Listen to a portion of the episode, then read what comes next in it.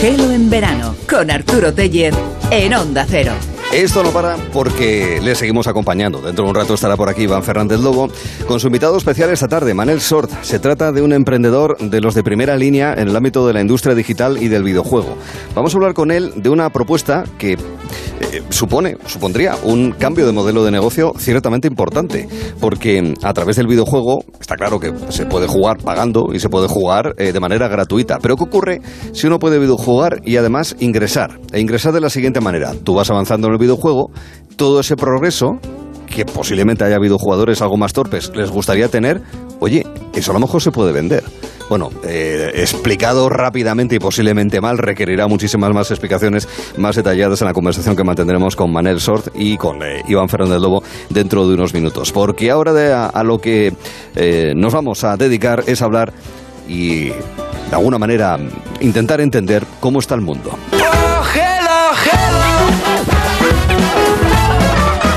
Es algo que hacemos los lunes hasta hora de la tarde con los compañeros del orden mundial, cerrando la sección en la parte que toca al verano, a Gelo en verano. Ellos, recordamos que el equipo titular de Julián La Onda regresa a la antena de Onda Cero el próximo jueves, este próximo 1 de septiembre. Hoy están con nosotros la tríada formada por Fernando Arancón, David Gómez y Alba Leiva. ¿Qué tal chicos? Muy buenas tardes. Hola, ¿qué tal Arturo? Hola, ¿qué tal? Muy buenas.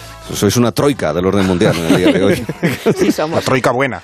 La troika buena, sí, sí. Esto la, la, troika de los de verdad. Aquí no, aquí no venimos a imponer ajustes ni nada por el estilo, ni a hacer demasiadas investigaciones, sino más bien a responder, por ejemplo, a las preguntas de los oyentes. Preguntas como la de Rocío, que llegó por correo electrónico. Recuerdan que el pasado jueves 25 de agosto eh, fue el aniversario del éxodo del pueblo rojiña. Eh, nuestro oyente quiere conocer más sobre la discriminación de este pueblo, con lo cual, explicadnos, Alba. Pues a ver, los rojiñas son una minoría musulmana del sudeste asiático, eh, han vivido durante siglos en Myanmar, que es la antigua Birmania. Mm y eh, básicamente su, la discriminación que sufren se basa pues en cuestiones étnicas, es decir, son étnicamente diferentes en principio del resto de la población de Myanmar, tienen su propia lengua también y además, sobre todo, eh, son musulmanes, mientras que el resto de la población birmana pues es budista y hay un gran choque entre estas dos entre estos dos cultos. Y bueno, sí que es cierto que llevan muchos años eh, sufriendo una gran represión, de hecho, desde los 80 son apátridas, que esto significa que Myanmar no los reconoce como ciudadanos, eh, no tienen nacionalidad y con todos los problemas que eso, que eso supone. Pero sí que es cierto que, que hace cinco años pues la situación llegó al límite, hace cinco años por estas fechas, ¿no? por eso hablamos de este aniversario, eh, porque Myanmar lanzó una campaña militar a modo de castigo colectivo en respuesta a unos ataques rebeldes de un grupo rojiña, ¿no? Y más de mil personas tratando de huir pues, a, Bangladesh, que es el país vecino, murieron ahogados en el río, eh, básicamente una situación muy dramática en la que murieron muchísimas personas. Ahora mismo, ¿cómo está la situación? Pues viven en el exilio, muchos de ellos, en campamentos refugiados en el sureste de Bangladesh y bueno, en estos campamentos, como sucede también con otros muchos refugiados, pues no tienen educación, no tienen expectativas de futuro, tampoco pueden volver a Myanmar porque se enfrentan a esa represión y mm, están en esa especie de limbo en el que es, eh, eh, pues es una situación muy complicada. Y sí que es cierto que ahora está en marcha un proceso eh, del Corte Internacional de Justicia para decidir, para determinar si sufrieron un genocidio. Países como Estados Unidos pues sí que consideran que sufrieron un genocidio. Mm. Eh, ahora mismo Naciones Unidas los considera pueblos sin Estado, los rojiña, ¿verdad? Exacto. O sea, esa es la condición de apátrida, ¿no? De tú pues no perteneces a ningún Estado, tienes tu cultura, tu religión, tus características, pero ningún, no puedes decir que eres birmano o que eres de Bangladesh. o que, no te lo reconocen el pasaporte. Ahí está un pasaporte de apatridia incluso para poder mover. Claro, esta gente sin pasaporte, ¿cómo te mueves por el mundo? Es imposible, pues. Claro. Mm. Pues está bien la pregunta, atinada y clara la respuesta eh, para que podamos entender que pasan muchas cosas eh, y que no deben olvidarse o quedar demasiado atrás, digamos, en la jerarquía de las historias que pasan en nuestro planeta en los últimos tiempos. Vamos a fijarnos en esta serie de conversaciones que mantenemos por las tardes en Gelo, eh, orientadas más a darle background, a darle cierto contexto, ¿verdad?, a cuestiones que pasan en el día a día a unos países con los cuales tenemos una relación de cercanía, porque muchos de ellos pertenecen a la Unión Europea, con los que podemos compartir momentos de transición económica e incluso también geopolítica, ¿verdad? Desde hace ya 30 años. Estamos hablando de los países del este de mm. Europa. Recordamos que en Gelo estamos hablando de países de los que normalmente se habla poco, pero que en realidad son muy importantes para lo que pasa en, todo el mundo. Y bueno, esto que ha pasado estos últimos eh, meses con la invasión de Putin en Ucrania es ejemplo de ello, por lo que repercute para todos y muy especialmente para los más cercanos, Europa del Este, que se posiciona como región influyente por su crecimiento económico. ¿Esto cómo ha pasado y qué es lo que han hecho para ubicarse en esa situación benigna, Fernando? Pues es cierto que puede chocar un poco el hecho de decir, oye, que la Europa del Este está empezando a superar económicamente la Europa del Sur, a Portugal, a España, a Italia, ¿no? Pero, pero eso está ahora mismo ocurriendo y sobre todo es una tendencia eh, que, va a futuro con, mucha fuerza. Pensemos que cuando Europa Oriental pasó a ser eh, parte de la Unión Europea, entraron ocho países eh, que venían bueno, de la órbita soviética, las economías eran muy industriales, eran muy poco competitivas, eran países muy aislados, es decir, que empezaban como muy rezagados, ¿no? Eh, de hecho, eran, bueno, bastante más pobres que nosotros en aquella época, pero eso fue, como tú bien has apuntado, hace ya 20 años. Y desde entonces han crecido mucho porque países como Estonia, Lituania, Eslovenia o la República Checa hoy tienen un PIB per cápita mayor que el de España. Hoy ya. Eh, si por ejemplo lo comparásemos con Portugal, habría todavía más países del este por encima de, Portugal y muchos de estos países que he mencionado que han sobrepasado a España ya están apuntando a, Italia. Y luego, por ejemplo, vienen algunos grandes como Polonia, que está entre las 10 mayores economías de, Europa y bueno, es considerada la sexta potencia de, la Unión. Sí, bueno, y ya si mencionamos Grecia, que está por debajo de todo el mundo, sería, sería no va más, ¿no? No, pero sí que mm, mencionando un poco las claves y descubriendo, desgranando el secreto de ese milagro económico de Europa del Este, yo creo que hay una confluencia de factores y, por ejemplo, a mí uno que me parece muy importante es la red de transporte que tienen. Al final, mm. las conexiones tanto de tren como de barco. Que haya viajado este verano por Europa, si algún oyente ha estado de Interrail o quien, quien se haya hecho un Erasmus en Polonia sabe lo barato que es viajar por el centro de Europa. El Reyojet y todo el sí, tren. Los documentados, ¿eh? sí, sí, lo, hemos utilizado en bastante. trenes y en licores polacos, seguro. sí, es bueno, bonito y barato. No, pero sí es verdad. Por ejemplo, República Checa, ahora que mencionábamos eh, Europa Central sobre todo, es el primer país del mundo en densidad de vías de tren, lo que te hace una idea de la importancia de las conexiones ferroviarias en esta zona. Pero yo lo que más destacaría en cuanto al transporte se refiere es el transporte fluvial, la red de transporte fluvial que mm. tiene sobre todo Europa Central, porque al final la concentra todo, tiene un montón de ríos navegables, eh, yo creo que todos los oyentes conocen el Rin o el Danubio. Cuando hay agua es navegable, ahora Claro, bueno, ahora, ahora ahí está la dificultad, pero por lo general, cuando hay agua, pues los ríos navegables y el transporte fluvial se concentran en esta zona, que es algo que, por ejemplo, nosotros no tenemos. ¿Qué río navegable hay aquí? El Guadalquivir y poco más. Un trocito muy pequeño. Exactamente. Claro, y bueno, y otra de las ventajas también, que lo ha comentado antes Fernando, es que tienen un desarrollo industrial heredado de la época soviética muy grande. O sea, otros países eh, de hecho, eh, lo están aprovechando otros países, mm. porque mm, al final eh, deslocalizan su producción en los países del este, por lo tanto contribuyen a, a, que esto crezca. Y bueno, un ejemplo muy claro es Audi, la empresa de coches alemana, produce sus coches en Hungría. Eh, así que tenemos a Alemania, que es mm, el primer país productor del automovilismo, el referente de esta industria en Europa, deslocalizando coches en países del este que crecen estas... Y que están al lado, que no te lo tienes que llevar allá a Taiwán o a China, que está no sé cuántos mil kilómetros, sino que te ibas a, no sé, a horas de tu casa. Y sigue siendo más barato, más económico, o sea, es que perfecto. el factor alemán es importante. y en la industria digital, en la transformación digital, ¿qué tal van?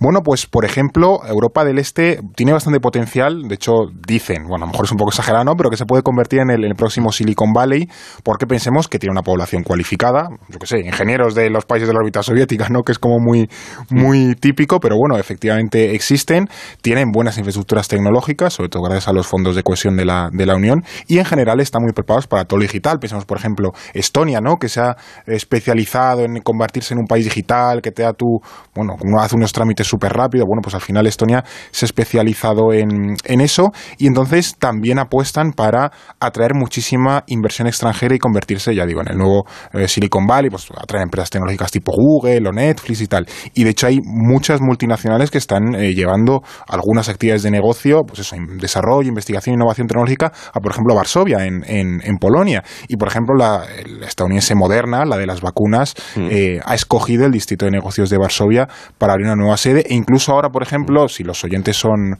seriéfilos más bien, ahora empieza a haber muchísima serie polaca. Y también hay muchísimo videojuego polaco. Y es precisamente gracias a esa industria tecnológica que está empezando a nacer en el país. Sí, sí, yo en concreto, eh, series polacas en plataformas digitales sí que es verdad que he empezado a, encontrarme, lo cual, claro, te sorprende. Y están bien, o sea, que no son cutres ni nada. Son no, no, no están bien hechas y, y demás, ¿no? No, lo que pasa es que en general posiblemente podemos pensar que Polonia eh, pues no estaría en una determinada posición puntera y sin embargo, ¿no? Es, sorprendente, es llamativo en principio si uno no está informado del potencial que tienen en alta tecnología. Para entender todo esto, lo que estamos hablando de cómo está económicamente Europa del Este, ¿falta alguna clave más de este crecimiento económico tan importante en esa parte del continente?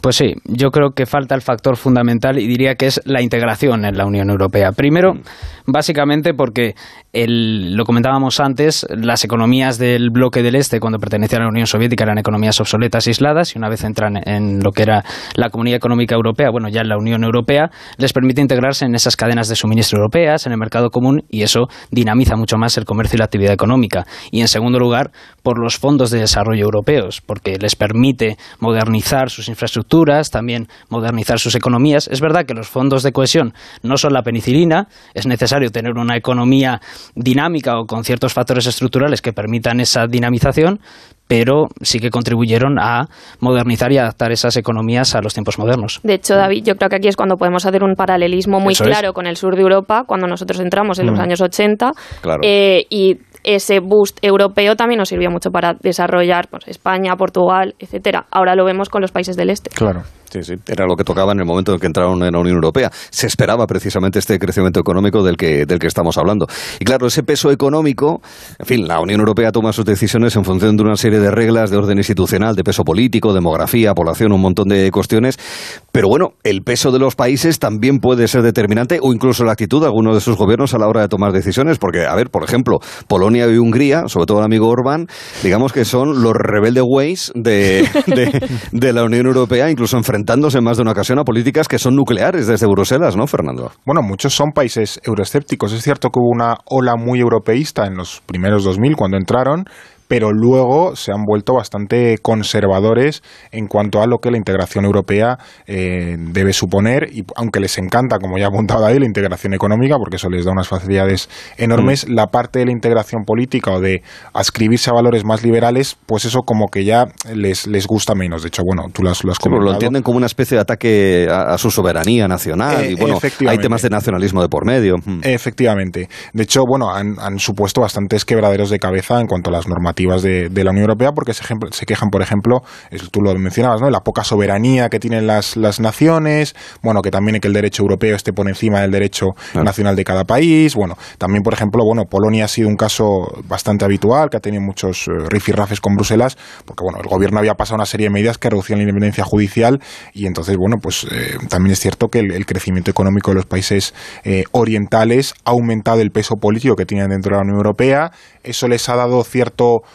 eh, colchón para que Bruselas no les pueda meter un estacazo y ahora, por ejemplo, con la guerra en Ucrania, pues países como, por ejemplo, como Polonia eh, mm. han adquirido muchísimo más peso porque al final son los que están dentro de la Unión Europea haciendo el, mayor esfuerzo, eh, bueno, de acoger refugiados, de, bueno, de coordinar un poco la, acción política, etcétera, etcétera. Sí, bueno, al final lo hemos visto en estos últimos años, ese contrapeso político que ha tenido lo que es el grupo de Visegrado, hemos hablado de Polonia y Hungría, pero también han estado ahí República Checa, Eslovaquia. Mm. Es verdad que este grupo ahora con el estallido de la invasión rusa parece que se está resquebrajando, que Polonia va por un lado, que Hungría va por otro, pero sí que esos valores conservadores, esa deriva iliberal que han denominado estos gobiernos, pues ha servido un poco para hacer frente a esos regímenes democráticos liberales de Europa Occidental que han predominado hasta ahora en la Unión Europea.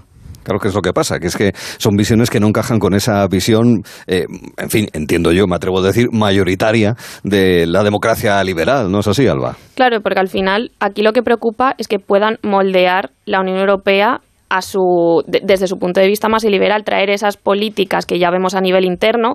Por ejemplo, eh, Orbán lo vemos con esa represión hacia el colectivo LGTB, lo vemos mm. con cómo trata la inmigración, Eh, o también vemos este tipo de cosas en el gobierno de Morawiecki en Polonia, pero claro, si ganas influencia en la Unión Europea, puedes hacer que estas políticas lleguen a la Unión Europea, que Europa deje de ser esa meca de, mm, de lo liberal, de la libertad, de la democracia, y bueno, y, y, ahí está mucho la diferencia, no tenemos que confundir a los países del Este con un antieuropeísmo como, como puede ser el del Brexit, como podría ser el de Reino Unido, sino como unos países que quieren estar dentro de la Unión Europea, pero en sus propios términos y condiciones, y quieren mandar más. Como por ejemplo eso de que la legislación nacional esté por encima de la comunitaria, que es una cosa un poco alucinante. Si tú perteneces a un club con unas reglas, ¿vas a imponer tú las tuyas? Es una cosa que la verdad es que en principio puede llamar mucho la, mucho la atención, ¿no? De, cómo se entienden esas cuestiones. Bueno, eh, el aumento de la influencia política de estos regímenes iliberales ¿no? de, la región van a afectar, seguro, lo mencionaba antes Fernando, a muchas decisiones que se tomen en Bruselas en el futuro más o menos cercano. A ver, pongámonos en el caso, David, de la política exterior europea. ¿Cómo podría cambiar? Bueno, básicamente ya ya está cambiando, lo estamos viendo. Los países del este, por ejemplo, son mucho más hostiles contra Rusia de lo que es, por ejemplo, Francia y Alemania, que vacilan un poco más. Son países mucho más vehementes en su oposición al régimen de Vladimir Putin y sí que están adoptando una postura mucho más partidaria de la OTAN, por ejemplo, que de una política autónoma de defensa europea, una política más atlantista, que diríamos. Y luego también está afectando un poco a, la agenda política dentro de lo que es eh, la, la política exterior europea, no solo con esta invasión, que yo creo que es el ejemplo más claro, sino también en las prioridades estratégicas que tiene la, Unión Europea.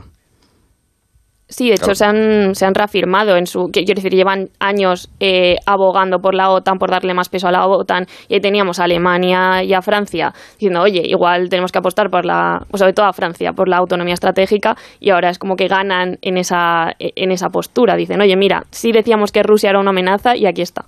Mm. De ahí se explica, por ejemplo, antes de la cumbre de la OTAN en Madrid, los mensajes no solamente de Pedro Sánchez, sino también del jefe del Estado, del rey Felipe VI, sobre el tema del flanco sur, eh, para que no se pierda esa necesidad de control también en esa área, en este caso por parte de, la OTAN. Bueno, hemos visto que las economías de estos países, los países del este de Europa, han crecido vertiginosamente, pero claro, no, no están exentos de complicaciones que puedan lastrar su crecimiento, ¿no es así, Fernando? Claro, igual que nosotros hemos asentado buena parte de nuestro crecimiento sobre el turismo, luego viene una pandemia y te pegas el castañazo, pues este tipo de países que van muy bien a nivel industrial, pero también tienen carencias eh, importantes. Lo primero, por ejemplo, está comentando David, es que están divididos muchos eh, de esos y se ha agravado esa división precisamente por la guerra en Ucrania, porque Víctor Orbán, el, que preside eh, el ministro de Hungría, está bastante más alineado con Rusia de lo que puede estar Polonia, que por ejemplo es completamente afín a Kiev. Y luego también, por ejemplo, enfrentan un problema demográfico bastante serio porque eh, son países que tienden a perder población porque emigra mucha gente. Pasa, mm. por ejemplo, en las repúblicas bálticas, que son países poco poblados. Estonia y Letonia creo que tienen una población similar a la de la ciudad de Madrid.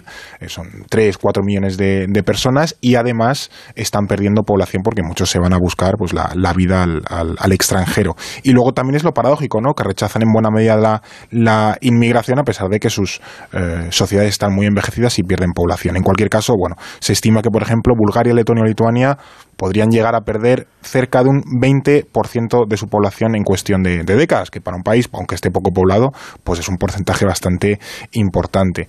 Y luego también, por ejemplo, son muy dependientes de eh, los flujos energéticos que provienen de, Rusia. De hecho, en Rusia ha cortado el suministro de gas a las repúblicas bálticas y allí, por ejemplo, la inflación está absolutamente disparada. Creo que en Lituania, Letonia y Estonia alcanza el 13, 14 y 15%, porque al final los precios de la energía impactan muchísimo. Entonces, bueno, pues al final estar tan expuestos a, ese, a las turbulencias que pueden ocurrir en el este de Europa, a este tipo de economías, pues también les expone unos ríos, como es, como es lógico. Aunque luego está el caso de Lituania, que eso sí que es un poco excepción, porque es un país que mm, que sí que ha conseguido de, eh, ser autónomo, independiente de Rusia. Mm. Y, y, pues esto, de estos que los vio venir y dijo, uy, eh, Alemania, no queremos depender tanto de Rusia. Puso a remojar las, las barbas. Claro, exacto. Y sí que ha invertido pues en, en, su, en su propia planta de regasificación, creo, de aumentar el, el comercio con Noruega, con Estados Unidos. O sea, sí que es un país que se ha adelantado a otros. Luego, pues hay casos como Bulgaria, que, que no, que sí mm. que tiene una dependencia muy grande de Europa. Pero ahí sí que a lo mejor en redes de dependencia, pues tenemos que ir más caso por caso, pero en general no lo van a pasar bien este invierno. Mm. Pues los países del este y cómo han crecido y lo que significa dentro del conjunto de las relaciones internas y externas del continente europeo. Tema a fondo en esta tarde con el orden mundial. Ahora mirando la actualidad de la semana, noticias de estos días. Se han reanudado los combates en Etiopía entre el ejército federal y los rebeldes de la región norteña de Tigray. Es una guerra que va a camino de dos años, los cumplirá el próximo noviembre. Llevaba paralizado desde hace unos cuantos meses en marzo porque había una tregua que habían acordado los contendientes por razones humanitarias. Ahora, David, la vuelta del conflicto amenaza con empeorar la crisis humanitaria, claro. Eso es, hace solo unos días ha habido una reescalada de los enfrentamientos. Ambas partes se acusan de haber lanzado el primer ataque y de haber roto ese alto a fuego. Y es verdad que a pesar de haber habido avances en las negociaciones de paz, llevan eso varios días acusándose de estar planeando una ofensiva el uno contra el otro. Estamos viendo bastantes llamamientos de Naciones Unidas, de la Unión Europea, la Unión Africana para ese alto al fuego, para mantener ese cese de las hostilidades pero yo creo que el recrudecimiento se va, se va a producir como se está produciendo en este momento. Es un conflicto muy importante porque al final Etiopía es el ancla de la estabilidad dentro de lo que es la región del Cuerno de África, que ya de por sí es bastante inestable, lo estamos viendo con Sudán, lo vemos con Somalia mm. habitualmente, y esto podría desestabilizar todavía más una región que ya sufre una crisis humanitaria muy importante y que a nivel geopolítico tiene una importancia esencial, y lo comentábamos también hace unas semanas, cuando hablábamos de Eritrea, de Djibouti, por ejemplo, que son países también de la región. Y esto es muy importante también para Etiopía en sí, porque es un país que depende mucho, por ejemplo, de las relaciones con Estados Unidos y ahora mismo pues eh, corre el riesgo también de desintegrarse territorialmente con ese conflicto que tienen con los secesionistas de Tigray. Y lo que estamos viendo es que eh, los dos bandos han cometido, están cometiendo muchos crímenes de guerra contra la población. Por si fuera poco, hace unos meses se desveló que el gobierno estaba limitando el envío de alimentos a Tigray y en consecuencia los estaba matando a hambre. Por cierto, un gobierno que está encabezado por Abiy Ahmed que fue Premio Nobel de la Paz en 2019 ah, por restablecer las este relaciones diplomáticas con Eritrea y justo un año después... La maldición de los Nobel de la Paz, porque antes hemos hablado de los Rohingya, pero Aung San Suu Kyi, que también fue Nobel de la Paz, estuvo persiguiendo a los Rohingya. O sea, que llevamos dos Nobel de la Paz hoy que están persiguiendo pues gente. Es un poco el efecto Kissinger, ¿no? que se, se, podría denominar. Exacto. básicamente eso es lo que, lo que está sucediendo ahora. Estamos viendo que la población de Tigray le están bloqueando el envío de alimentos y los rebeldes eh, tigrinos están intentando robar y saquear eh, litros de gasolina y alimentos de ayuda humanitaria para poder llevarlos mm. a su territorio. Así que vamos a ver cómo evoluciona la situación, pero tiene pinta de que se va a poner feo. Mm. Atentos, por tanto, al norte de Etiopía. Has mencionado a Kissinger. Madre mía, fue secretario de Estado en los años 70. Y, sigue vivo. Nos acordamos de él. Y sigue, vivo. Sigue vivo. sí, sí. Uno de, los, uno de los grandes personajes del siglo XX, sin ninguna duda. Eh, décadas después. Bueno, China, que me parece raro que no hablemos de China. al igual que Europa, lo hemos visto, es verdad. La sequía también les está afectando. Hay una calor brutal afectando a cultivos. No tienen agua para que funcionen las plantas hidroeléctricas. En fin, China, primero el COVID, hace dos años y pico, efectos en su economía, y ahora esta sequía bestial. En fin, con muchos problemas además, Alba, para suministrar electricidad dentro del propio país, ¿no es así? Exacto, y al final, eh, bueno, yo creo que la sequía es el tema de este verano, tanto en Europa como en Asia, porque está teniendo un impacto arrasador. Y bueno, eh, has mencionado los cultivos. Si no hay cultivos, no podemos abastecer a la población china, que precisamente no son pocos, este otoño. Los ríos están secando, hablábamos del Rin. Toda esa conectividad de transporte fluvial también se ve afectada. Eh, de hecho, por ejemplo, la cuenca del Yangtze, que es el río más importante de China y donde vive un tercio de la población, se está quedando sin agua para poder proporcionar electricidad a toda esa población que depende de la que genera el Yangtze, eh, eh, China ha pasado a quemar más, más carbón con eso, pues ya decimos adiós a cualquier objetivo, por poco, por, poco ambicioso que fuese, de, descarbonización, de, avanzar hacia, hacia em, tecnologías más, carbón que da gusto. para tecnologías más limpias. No lo ha hecho, tampoco es que fuese muy ambicioso antes, pero ahora, pues ahora más. Em, de hecho, bueno, y también lo de la energía hidroeléctrica, pues representa el 80% de, de suministro de energía y está teniendo muchos problemas, ¿no? Y esto también afecta a la producción de centros tecnológicos o industriales muy importantes, como puede ser la provincia de, Sichuan. De hecho, hay empresas como Tesla, Toyota, Volkswagen, que tienen sedes en, esa provincia y que producen ahí, que, que están que, que, no, que han parado la producción y que están cansándose de tanto bloqueo y yéndose a otros países como India o Vietnam como alternativa. Por lo tanto, China está perdiendo oportunidades. Así que, y bueno, mencionabas antes el COVID, ellos siguen con, con esas políticas de COVID, mm. siguen siendo afectados por el COVID. Juntas esto, es una tormenta perfecta y hay que echarle un ojo a China porque preocupa. Sí, sí, sin duda alguna, porque lo que pueda pasar allí repercute también aquí, que es de alguna manera lo que pasa casi en cualquier sitio ya. Y además, una parte del espíritu de estos capítulos con vosotros durante este verano es eso. Incluso de países de los que no oímos hablar demasiado, también como cuestiones que puedan ocurrir ahí repercuten de una manera o de otra sobre nuestras vidas a, miles de kilómetros. Bueno, y ya es una tradición que terminemos cada capítulo veraniego con una melodía, una canción. Hoy vamos a cerrar con algo ciertamente heterodoxo, multipartisme de Les Salopards. Es una melodía así que tiene como un toque reggae, un poquito así como Rastafari, pero que en realidad, en realidad esto, claro, estamos hablando de algo que habla de multipartidismo, de mediocracia y obviamente requiere, requiere contexto, queridos amigos. Sí, bueno, se trata de una canción que fue compuesta en 1992 por eh, Alpha Blondie, que era el artista de reggae más famoso de África Occidental en ese momento. ¿Y por qué es importante este tema? Porque se erigió como un himno de protesta contra la precaria situación que vivían los jóvenes de Costa de Marfil en la década de los 80, ya un par de décadas después de haber obtenido su independencia. Y la canción tuvo tanto éxito que terminó convirtiéndose en el gran, gran exponente del Zublu, que es el famoso género musical que estaban haciendo en esa época en las universidades costamarfileñas y que acabó exportándose a otros países de la zona e incluso llegó a Francia.